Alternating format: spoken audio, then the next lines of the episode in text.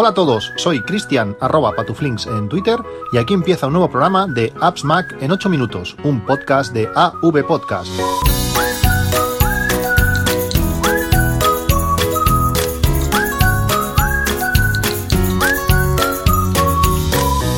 Hola a todos, 15 de enero de 2019. Como ya sabéis, podéis encontrar todos los enlaces de este y de otros capítulos del podcast en podcast.appsmac.com. Ayer, ayer fue el día sin IVA de Media Market, eh, la gente se volvió loca comprando de todo y una de las cosas que, que bueno, o por lo menos que más gente me, me, me mandó mensajes de que habían comprado fueron de altavoces Sonos. Realmente eh, hubo una, una, muy buenas ofertas, la, la, Sonos Beam se rebajó muchísimo, los Play One, los Play 1, eh, realmente fue una gran oportunidad y Amazon igualó el precio en muchos de estos altavoces. Eh, hoy ya no queda rastro de estos, de estos descuentos. MediaMarket ya, ya ha dejado de hacerlos y Amazon también, excepto en los Sonos Play 1, que han quedado a, uno, a 144 euros. Tenéis, como digo, el enlace a, todo lo comentado. Eh, no está mal, no está mal. Si queréis complementar, por ejemplo, una Play Bar o una, una Sonos Beam, es una, buena oportunidad.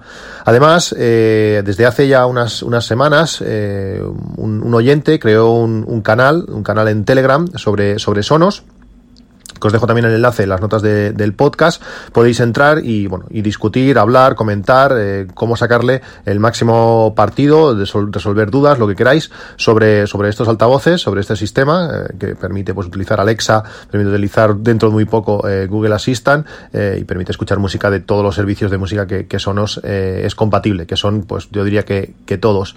realmente está muy bien, somos unos cuantos usuarios y estamos allí pues dándole a, a todo, a todo el tema de, de Sonos. También eh, os he hablado mucho en este podcast eh, sobre Notion. Realmente es que estoy todo el día metido en la aplicación. Tengo un montón de cosas que, que organizar, un montón de proyectos puestos. Eh, me encanta, la aplicación me encanta. Le faltan aún algunas cositas, eh, como ya os he comentado, ese web clipper para poder capturar páginas web y dejarlas offline en la, en la aplicación. O un modo offline, pues mucho mejor, porque ahora lo que hace es casi guardar las páginas que hemos visitado pero eh, lo que hace ya todo el tema de bases de datos y eso está, está realmente bien. He creado un canal, un canal en Telegram también sobre, sobre Notion. De momento estoy, estoy solo, allí estoy esperando a que os unáis si queréis eh, hablar de la aplicación, si queréis, eh, bueno, pues comentar eh, para qué la utilizáis o simplemente, pues, eh, bueno, eh, aprender. yo creo que es un, es un buen sitio.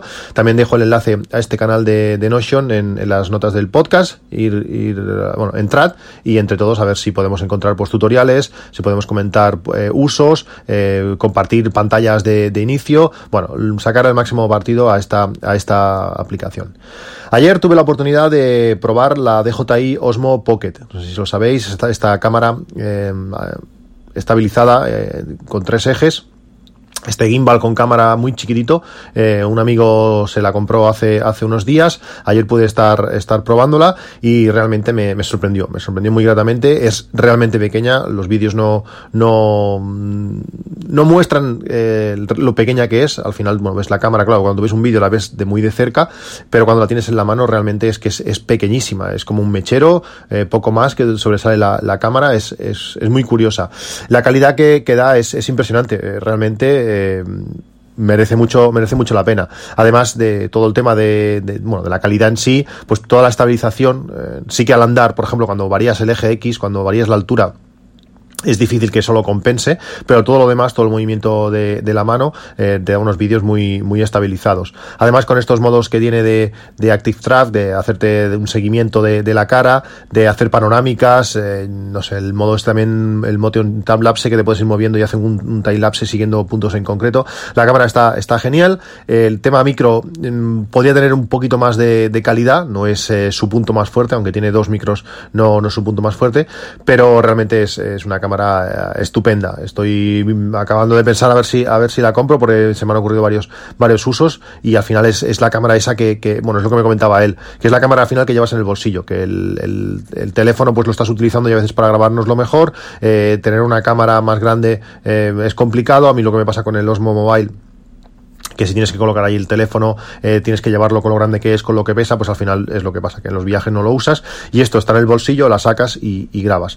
Realmente está genial, si no lo habéis visto, os dejo el enlace también en las notas de, del podcast para que le echéis un ojo, realmente es, es una pasada, vale 359 euros, eh, más barata que, que, una, que una GoPro, una GoPro 7 Black, por ejemplo, y los resultados son, son, son brutales. Ayer, cambiando de tema, vi un, por, por Twitter un navegador para, para el Apple Watch. Es una aplicación que se llama Parity, es algo muy curioso, es una aplicación gratuita que os invito a, que le echéis un ojo. Eh, no sé si tiene mucha utilidad tener un navegador en el, en el Apple Watch, aunque en algún momento concreto pues puede ser, puede ser útil para ver, no sé, para ver algún titular de, alguna página deportiva o algo así.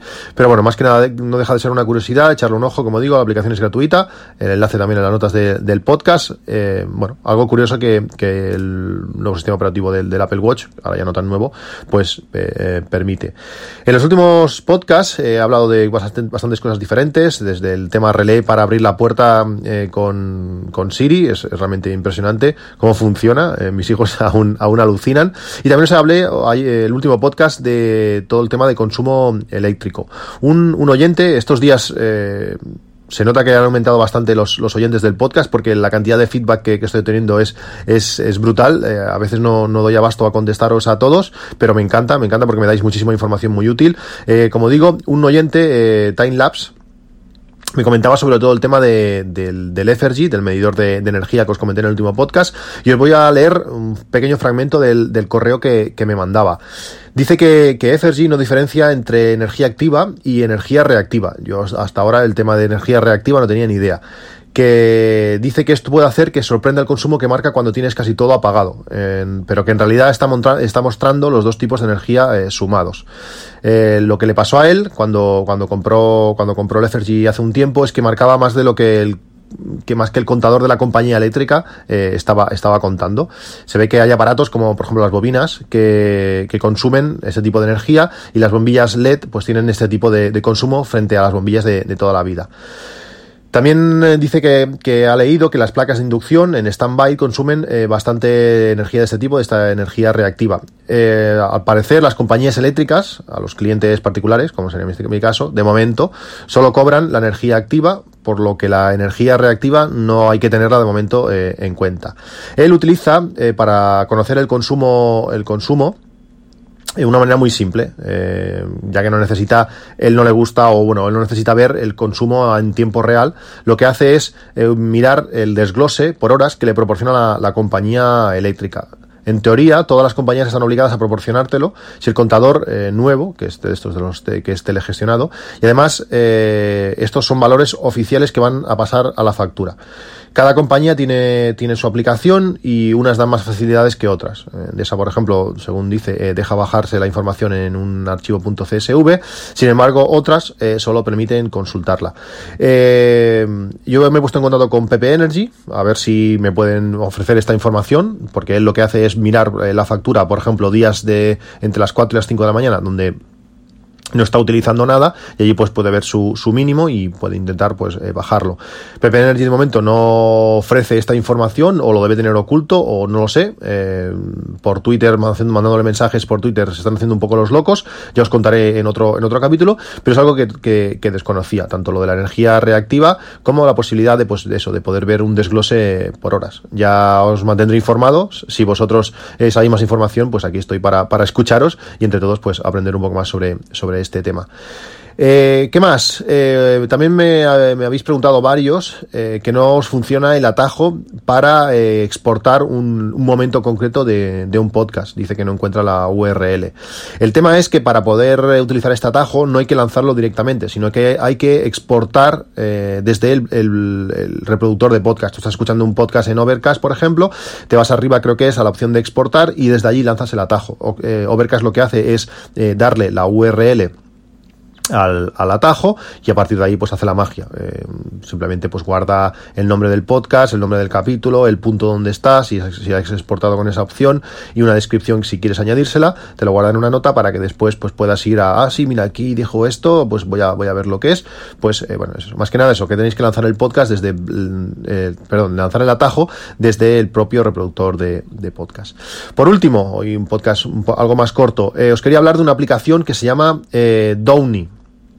Domni es una aplicación que permite eh, descargar eh, vídeos desde, desde páginas web, desde YouTube, por ejemplo, desde Vimeo o desde otros muchos sitios. Pero una de las cosas muy buenas que tiene es que se integra con los, con los navegadores y una vez que estás eh, bueno, pues visualizando una página, él es capaz de detectar los vídeos que en esa página se encuentran. Hay veces que no hay manera o no hay manera fácil o hay vídeos que están embebidos, que están incrustados dentro de una web y no hay un enlace, no hay una manera sencilla de descargar ese vídeo. Pues Domni es capaz de detectar eso y descargarlo. Él lo hace de forma, de forma automática, eh, detecta el vídeo, le da a descargar y se descarga a la máxima calidad posible. Tiene muchísimas preferencias y permite pues eso, elegir pues diferentes configuraciones, las calidades y un montón de cosas.